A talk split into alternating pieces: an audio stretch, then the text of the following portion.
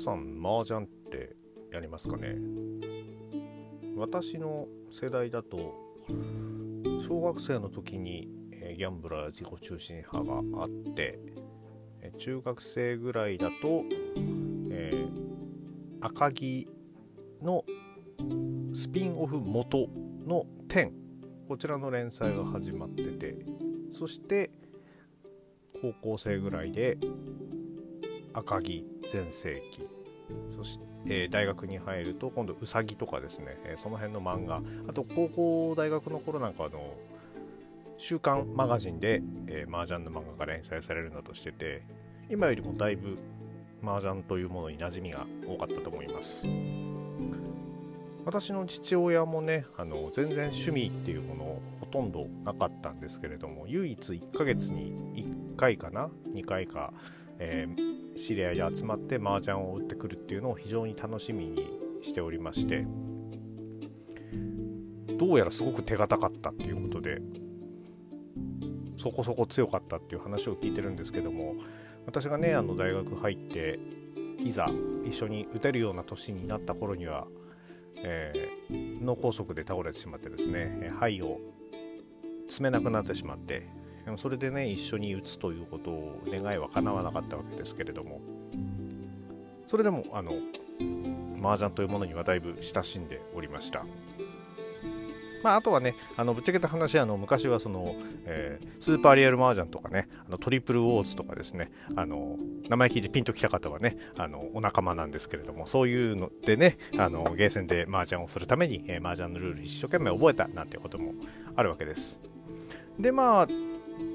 先日ですね、あの RG さんが出てる YouTube の、えー、ゲストにオーカーン様が呼ばれたということで、えー、ちょっと聞いてみてみたんですけれども、えー、そしたらあのその中で、えー、麻雀やってますよと。で、まあ、あの、ちょっと最近よく名前に上がってたジャンタマというですね、えー、麻雀アプリ、えー、こちらの方ですね、えー、お母様もやってるってことだったんで、まあ自分もじゃあ久しぶりに触ってみるかなと思ってこちらをインストールして始めたわけですが、まあまあやっぱり久々にやってみてもルールがね、頭に叩き込まれてますから、面白い面白い。最近はね、その M リーグなんてのも流行ってるみたいで、スポーツマージャンという方にですね、なってきておりまして、それこそ昔漫画で読んでたジャンキとかですね、あの、そんなのはもういかにイカサマするかみたいなね、あの、そういうのだったわけですけども、そういうのではなく、え、しっかりとルールをちゃんと守って、え、クリーンに戦う。麻雀で、あの、ギャンブル要素っていうのもね、だんだんその排除していきつつ、えー、民間に浸透させるなんていうので、あの、じゃ、その、かなり、えー、クリアな、あの、清らかなのになりつつあるっていうのはそのプロレス、ね、のその、えー、裏社会とのつながりなんてのをこうなんとか排除してなんていうとこにも通ずるのかななんて思って、えー、ちょっと見ております。そんなわけでですね、えー、麻雀し始め、もっとね、ほんと大人になったらね、あの、やるもんだと思ってたんですけれども意外とやらない。まあちょっと営業職の一部とかはねあのやっぱりやったりとかしてたみたいなんですけども思ったより周りに麻雀打つ人もいなかったしまあまあだんだんねあのいろいろやることもあの麻雀以外のそのホビーというのもたくさん溢れ出してましたんでねえー、そんなにみんなやらなかったんだろうなと思うんですけど、また、えー、ちょっと触ってみるとね、えー、久しぶりに触ってみると楽しかったななんて思いつつですね、えただ、え麻雀に触れなくなった理由をですね、えっと、このアプリやっててまた思い出したんですけれども、まあ、とにかくやっぱり私、運がなくてですね、まあまあ、あの手配で、えー、9種9敗って言って、まあ、とにかくあの非常に揃っていなければ、えー、やり直しが効くなんていうルールもあるわけですけども、その9種9敗にすら1種届かないような状態で、えー、手配がスタートするなんてザラだったりですね、えー、つもぎりで、えいらない牌、えを、5順ぐらい連打する、えー、切った次の順に、えー、それにつながる範囲を持ってくるなんてのはザラでですねまあまあテクニック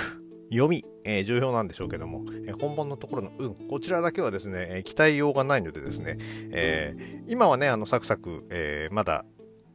アプリの方でその、段位というか、そのレベルが低いんでねあのやれてるんですけども上の方に行った時にこの辺ってすごく効いてきちゃうのかなと思いつつまあしばらくはちょっとね、えー、麻雀楽しんでいこうかななんて思っております、えー、でちょっとね長々と喋ってしまいましたけれども本日はですね、えでなんでこんなことになってるかというと、えー、全日本プロレスの大会がしばらくない暇というところにつきます。なので、えー、今日はですね、え予想会、えー、こちらの方をやっていきたいと思います。大好評最強ワイルドにホゲホゲとこの番組は多感な時期にプロレスと最強スーパープロレスファン列伝に出会ってしまったハッスルジョボが長い年月を経ていろいろ悟ったつもりで全く悟れていないプロレスのあれやこれについて好きに喋ってしまうポッドキャストです。第320回、え、今回はですね、え、全日本プロレス、え、王道トーナメント2023、え、こちらのですね、え、出場選手予想についてほげほげしてまいりたいと思います。というわけで、まあ、予想なのでね、あの当たるも発見、当たらぬも発見で行かせていただきます。えー、今回はですね、えー、日程がそんなに多くなくて、19日にですね、えーと、王道トーナメントが後、えー、楽園ホールで開幕しまして、21日、え、22日とですね、えー新木場2連チャンで王道トーナメント行われまして、えー、最後優勝決定戦が27日に行われるという形になっております。えこれを踏まえますと4日でやるってことはまあまあ、前回の1回32人なんてねあの新宿フェイス使って昼夜でやったこともありますけどもまあ普通に考えたらおそらく16人参加なのかなっていうところで考えていきますと出場選手16人こちらをですね上げていきたいと思いますまず欠場もしくは参加不参加が決まっている選手というのが2名おりまして、えー、とまずは安西優真選手。こちら、えー、N1 ビクトリーのあのですね。N1 ビクトリーに参戦するために、えー、不参加が決まっております。そして、えーと、芦野翔太郎選手もですね、えー、まだ腕の調子が多分治っておりませんので、えー、こちらも不参加で間違いないでしょう。そうなってきますと、えー、全日本プロレス所属のヘビー級の選手挙げていきますと、えーまず三冠ヘビー級チャンピオン青柳優馬石川修司大森隆夫大森北斗斎藤潤斎藤麗諏訪間本田隆起宮原健と吉達これで10枠が埋まります。ここから今回のね、王道トーナメントどういう風に見ていくかということで、結構今までもそのジュニアを混ぜてやるってことは多々ありまして、えー、大体的にその32人の時っていうのは、ジュニアも全部混ぜてっていうのを大っぴらに言ってますけれども、えー、それを言わなくても普通にしれっと混じっていることもありましたので、そう考えると、ジュニアの選手混ざってくるってなると、えー、青柳敦樹選手、えー、ライジング隼人、選手、田村段選手、井上涼選手、ここの4人が入ってくるのかなというのが、えー、予想されます。ただそれだとね、ちょっとあの予想として面白くなくなってしまうので、今回はジュニアの選手4人を外して、残り6枠というのを、えー、ちょっと考えていきたいなと思っております。まず、えー、ほぼほぼ確定じゃないかなと勝手に思っておりますのは、永田裕二、そして小島聡、この2人ですね。えー、この2人、えー、全日本プロレスでもファンにも非常に、え、最近はねあの特に、えー、永田さんも受け入れられてきておりますし、えー、試合のクオリティもだいぶ上がってきているということを考えるとこの2人が入ることによってそして、え、シングルマッチを、え、全日のヘビー級の選手と行うことで一つ、えー、何か盛り上がりを見せてくれるんじゃないかなというふうに思っております、えー、さっきねそのジュニアの4人外した理由っていうのがこの2人入れちゃうともうこれで16枠埋まっちゃうんですね、え、だったんですいませんちょっと4人外させてもらいました。えそれ以外で、絡んできている選手というのを挙げていきますとまず最近上がってきている、え選手。鈴木小太郎選手。あもちろんジュニアかもしれないんですけれどもこの選手は非常に枠を超えて、え宮原健人とのシングルマッチこの間やったりとかもしておりますしあるんじゃないかなっていうところ、えさらにはこことの、つながりもあるんですけれども、えー、ドイナルキここもまた面白い、えー、絡んでくると面白い選手ではないでしょうか。T ホーク選手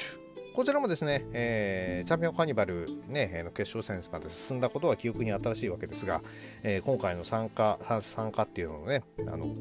また困った時の T ホークみたいなところも全日的にはありますんでねここの参加というのも意外と、えー、穴でもない。穴場で穴予想ではなくまあまあ普通にありそうかなっていう気がしております。あ忘れちゃいけない、えー、サイラス選手。ちょっとねあの来日の予定が全然出ていないので、えー、若干心配なんですけれどもせっかくなんでねサイラス選手去年もねオートトーナメントも出ましたし今年もチャンピオンカーニバル、えー、ちょっとね成績振るわなかったんですけれどもサイラス選手、えー、強豪外人がいるっていうのはですね非常に、えトーナメントに箔がつきますんでぜひ参加していただきたいなと思っております。あとここはまあまあ無理かな。鈴木みのる先日ねあのタッグ選手権の時に、えー、北斗選手に対してまだ練習するぞっていうようなことを言ってたのであれで終わりではないと思わせ思っても良いのであれば鈴木みのる選手リーグ戦であればね非常に厳しいとは思うんですけれども、えー、こちらがそのワンあトーナメントの形式ということであればまだワンチャンあるんじゃないかなっていうふうに思っております。さて、えっと、それ以外にですね、えー、今度近くにある大会でですね、2AW のお膝元、えー、千葉県で行われる大あの試合にですね、えー、参加する選手で、えー、怪しそうなところを挙げていくと、やはり、えー、真下健吾、滝沢隆二、さらに吉田彩斗、この辺がですね、吉田選手はあれか、えっ、ー、と、あ、もうやるな。うん。この辺がですね、えー、ちょっとな、なんで急に唐突に組まれてるのか、まあ、もちろん千葉だからっていうこともあるんでしょうけれども、この辺、どな、誰かですね、ちょっと来てくれると、また、一つ盛り上がりそうかなと。いずれも、えー、参戦経験はあります。ただ、えっ、ー、と、マシモ選手は火祭りの決勝に駒進めてるから、ちょっと難しいかな。そうすると吉田選手とか滝沢選手この辺が絡んでくる可能性もあるのではないでしょうか。またですねえっ、ー、と電流爆破絡みで坂口選手が、全日のリングに上がることになっております。この辺もねそのトーナメントという一家立勝負の中でえー、ぶつかるにしてはなかなか面白い選手ではないかなと思いますので、ね、ちょっと期待したいなという部分と、えー、先日あの、えー、っと、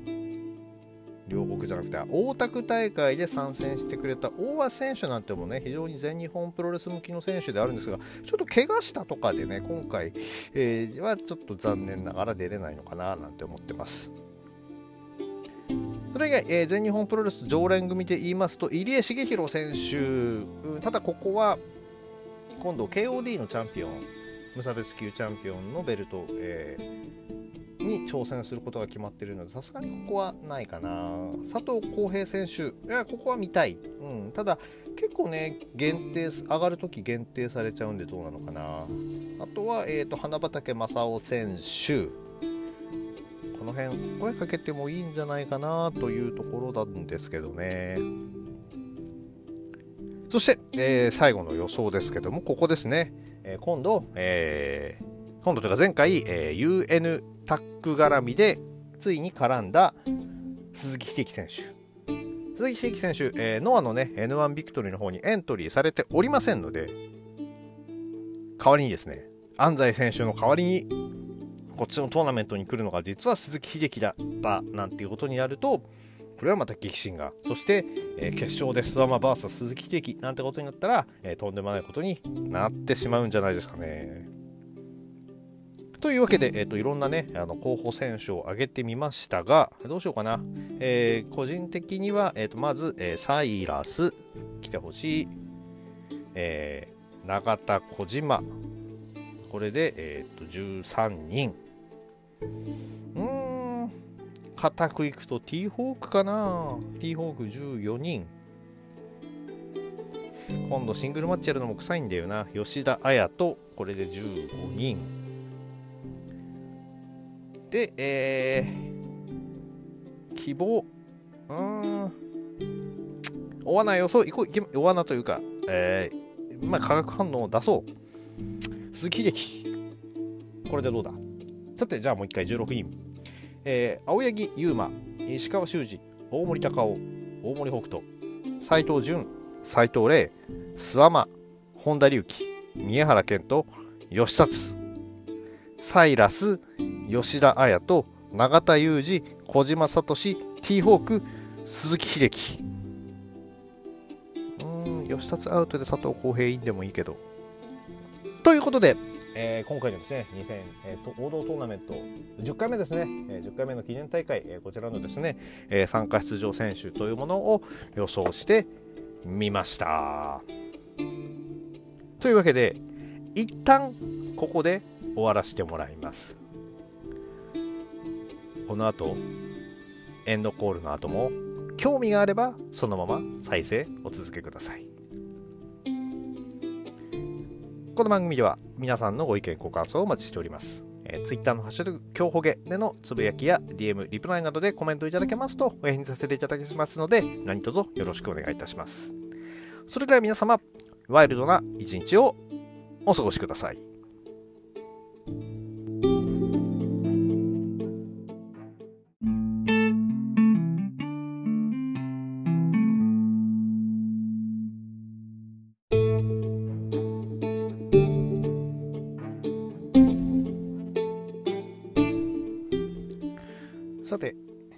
からは、ヨタ話。IF の世界でのボードトーナメントの話もでもしてですね、えー、楽しんでみたいと思います。もしも2018年以降の全日本プロレスにいろいろな激震が起きずそしてコロナなども起きていなかったらじゃあ今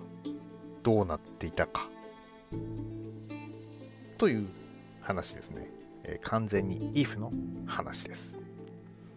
さてさてもし、えー、そんなことになっておりましたら出場選手は先ほどの16人に加えて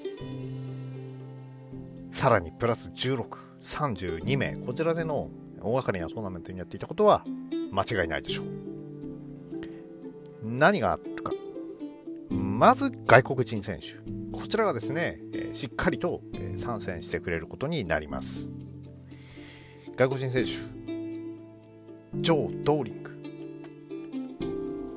ディラン・ジェームス、サム・アドニス、